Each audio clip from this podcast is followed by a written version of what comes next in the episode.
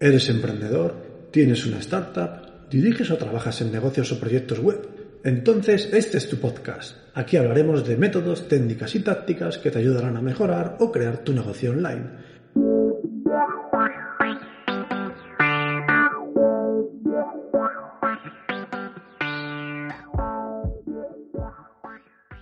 Muy buenos días, bienvenidos a Proyecto Online.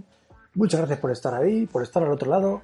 Soy Pedro Miguel Muñoz y hoy, como siempre, vamos a tener un capítulo que te puede interesar si tienes una web y vives de la misma, tienes un negocio basado en la misma y quieres mejorarla, quieres entenderla, quieres comprender mejor a tus visitantes, porque vamos a ver nada más y nada menos que los mapas de calor.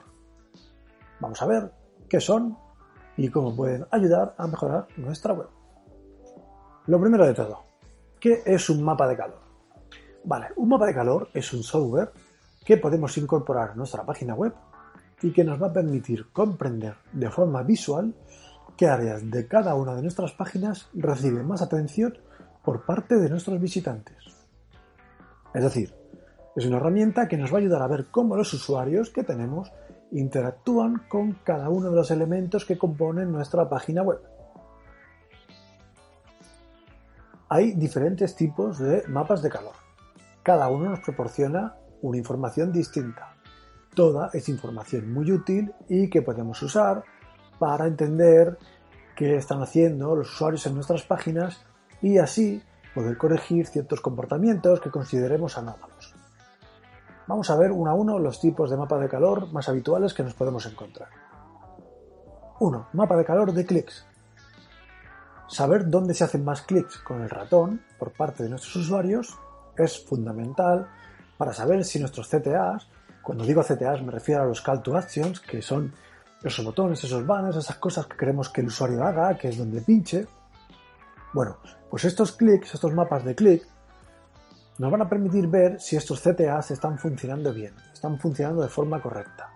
Y cuando digo funcionando de forma correcta, no me refiero a el hecho de que si pinchas vayan donde queremos, no. Nos referimos al hecho de que la gente los pinche. ¿Cuánta gente pincha aquí? ¿Cuánta gente con respecto a toda la gente que visita nuestra web está pinchando nuestro CTA? Si tenemos, por ejemplo, un botón que le hemos colocado arriba a la derecha, que queremos que destaque, que queremos que la gente le dé porque se va a apuntar a la newsletter o porque va a ir a la zona de precios de nuestro producto, tenemos que verificar que efectivamente la gente está pinchando en él. ¿Y cuánta? Y tú podrás decir, bueno, tengo otras maneras de medirlo puedo ver el número de gente que ha llegado a la otra página, a la página que viene cuando pinchas en el, en el botón, o puedo crear un evento, programarlo en JavaScript y luego pues lanzarlo en Google Analytics.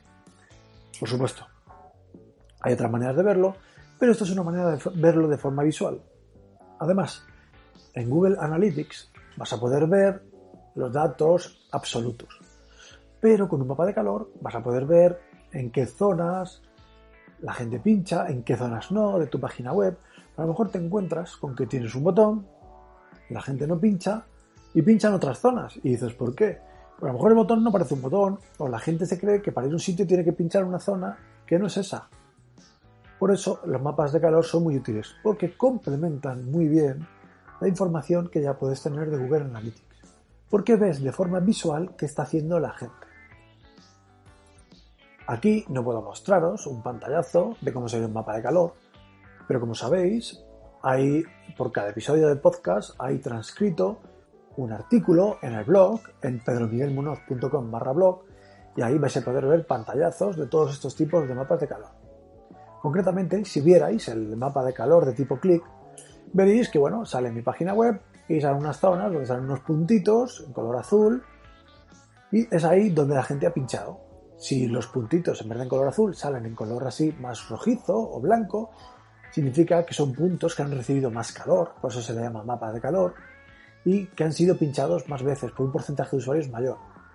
Así que vas a ver los puntos azules como fríos, como puntos a los que se pincha menos, y los puntos calientes ya rojos, naranjas, blanquecinos.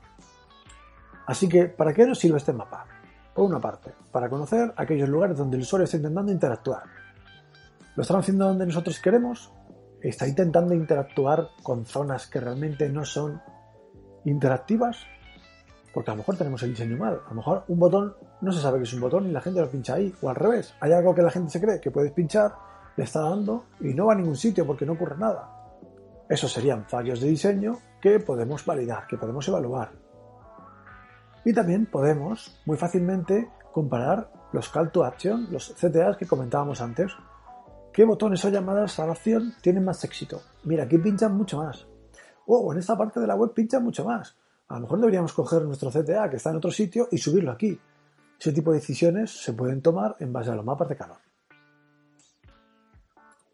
Hay otro tipo de mapa de calor muy útil que es el mapa de calor de movimiento. Y estos son aquellos que se centran en cómo el usuario mueve el ratón.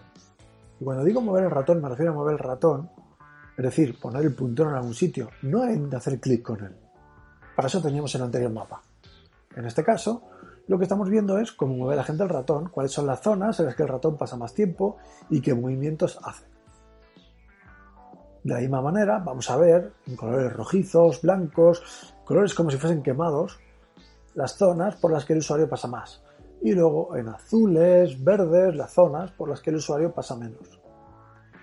Este mapa nos sirve para saber si el movimiento del ratón está situado en los lugares críticos de nuestra página. Es decir, ¿están nuestros usuarios accediendo a las zonas que realmente queremos? Porque claro, el usuario muchas veces, mientras mueve los ojos, va moviendo el ratón y nos da una pista de dónde está centrando su atención. te puedo asegurar que si un usuario pone el puntero del ratón por encima de una zona y está por ahí navegándolo, está interesado en esa zona, con 100% de seguridad. ¿Vale? Así que nos sirve también, al igual que los clics, para saber qué zonas está llamando la atención del usuario, en cuáles se está fijando y en definitiva cuáles son más preponderantes desde su punto de vista y en cuáles nosotros pues tenemos que fijarnos para ver si tiene sentido con respecto a nuestro diseño. Oye, todo el mundo está accediendo aquí y no nos interesa. Bueno, pues hay que arreglar algo a nivel de diseño. Mapa de calor de scroll o deslizamiento, ¿vale? Este es otro tipo de mapa y también es súper útil. Los mapas de scroll nos van a indicar hasta dónde suelen llegar los usuarios cuando hacen scroll en nuestra página veremos nuestra página dividida en colores. Las zonas rojas serán las que han sido porcentualmente más leídas. Y según el color vaya enfriándose, amarillo, verde, azul, veremos hasta dónde suelen llegar los usuarios que nos leen. Así, de esta manera, la zona roja de nuestra web es la que más se lee, la amarilla es la segunda que más se lee, la verde la tercera, la azul la cuarta. Según se va enfriando, el porcentaje de usuarios que ha llegado a leer esa parte, ha llegado a verla, a visualizarla en su monitor, es menor. ¿Y para qué nos sirve esto? Pues por una parte, para evaluar si nuestros contenidos se leen de forma completa o los usuarios los están abandonando antes. Para evaluar si ciertos contenidos deberían ser más cortos o cambiar de lugar el mensaje inicial o los CTAs, porque imaginaos que tenéis una página, un artículo o lo que sea que se está leyendo bien una parte, pero hay otra parte a la que la gente no llega. Y en esa parte precisamente tienes un botón para que la gente se apunte al newsletter o para que te compren algo, para que te contacten. Bueno, pues ya sabes que la gente no está llegando ahí. Cambia ese botón de lugar, ponlo en otro sitio. Tendrás que hacer a lo mejor más cambios en la página, pero desde luego ese lo tienes que hacer. Y también esto nos sirve para evaluar si el tiempo que pasa el usuario en cada zona es el adecuado o es demasiado corto. Si vemos que en una zona pasan, por ejemplo, una media de 33 segundos y consideramos que eso necesita un par de minutos para leerse bien, bueno, hay un problema y deberíamos ver cómo arreglarlo. Otro mapa de calor que es muy útil es el mapa de atención. Estos mapas lo que hacen es indicarnos dónde se centra la atención de los usuarios. Es diferente al anterior, ¿no? El anterior les scrolls a qué llegan a visualizar en su monitor, pero esto es el cálculo de dónde está poniendo los ojos el usuario, ¿no? Dónde está centrando su atención. ¿Vale? Utiliza una serie de cálculos en base a, bueno, dónde está posicionado cada elemento de la pantalla y te dice, esta zona que vamos a colocar en rojo es la que más atención recibe por parte de los usuarios. Y según el color se va apagando, amarillo, verde, azul, pues esas zonas van recibiendo menos atención por parte de los usuarios. las lees menos.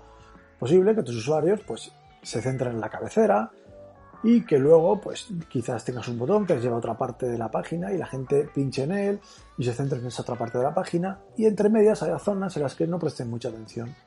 Bueno, es bueno saberlo.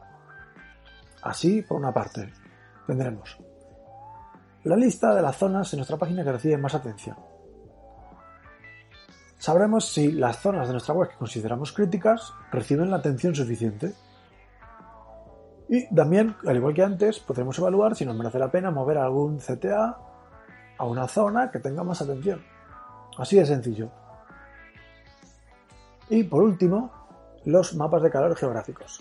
Estos seguros que ya los conocéis o por lo menos conocéis su derivado, el de Google Analytics y el de otros sistemas de guardado de estadísticas que son los típicos mapas en los que sale pues, el globo terráqueo o sale un mapa del mundo y ahí vas a poder ver qué partes del mundo son las que, bueno, más visitas te producen. La diferencia con el mapa de calor es que el mapa de calor, aparte de ponerte unos circulitos con tamaños, va a utilizar los colores de calor, como comentábamos antes, los rojos como mucho calor, o los verdes y azules como menos, para identificarte en qué lugares del mundo tus contenidos están teniendo más éxito y estás recibiendo más visitas por parte de ellos.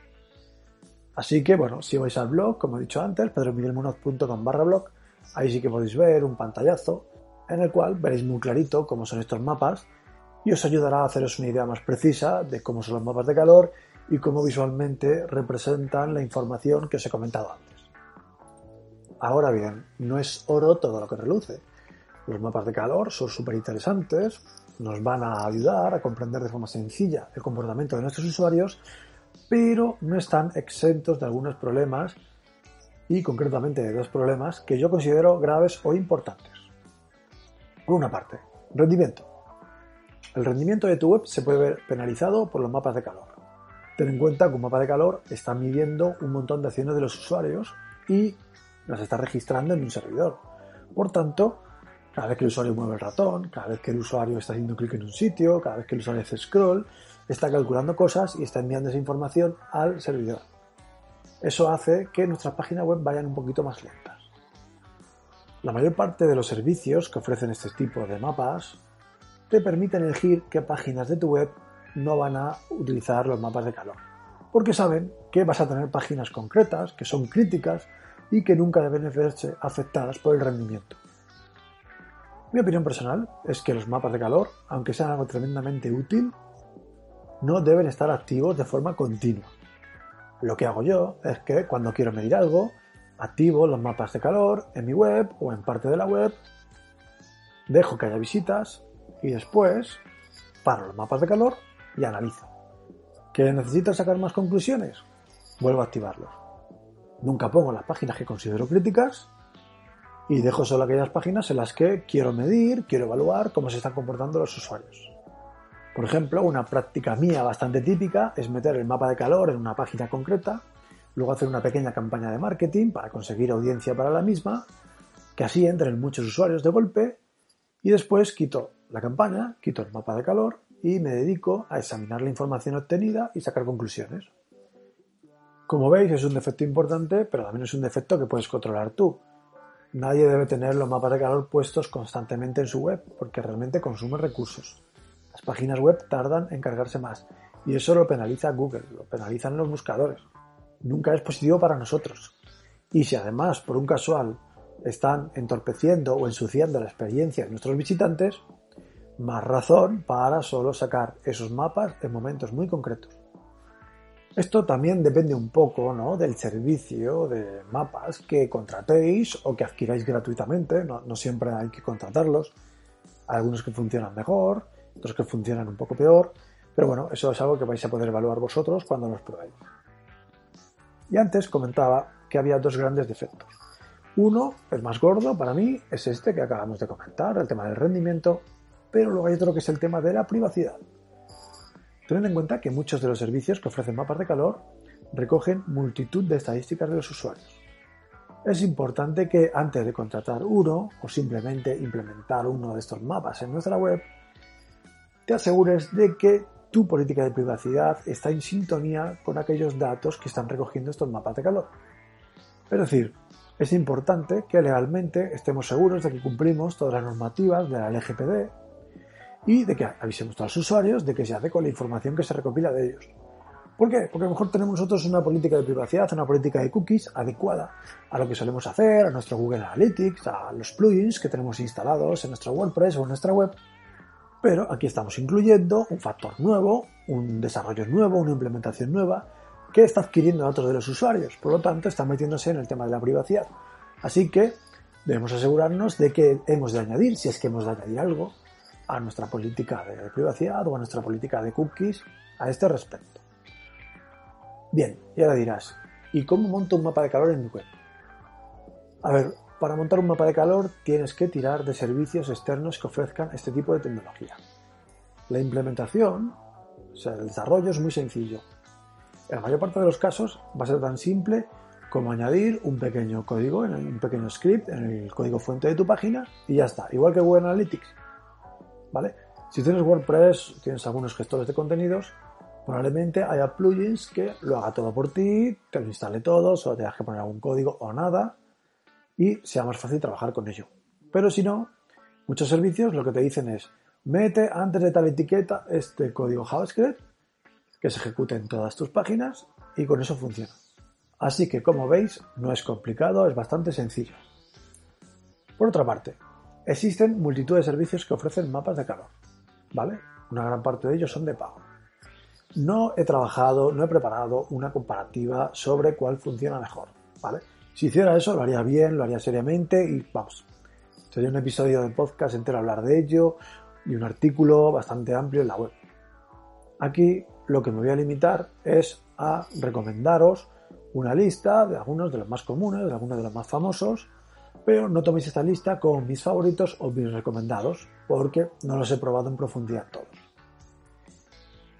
Simplemente tomando como un listado que te puede ayudar a ti a buscar opciones dentro de este segmento de servicios.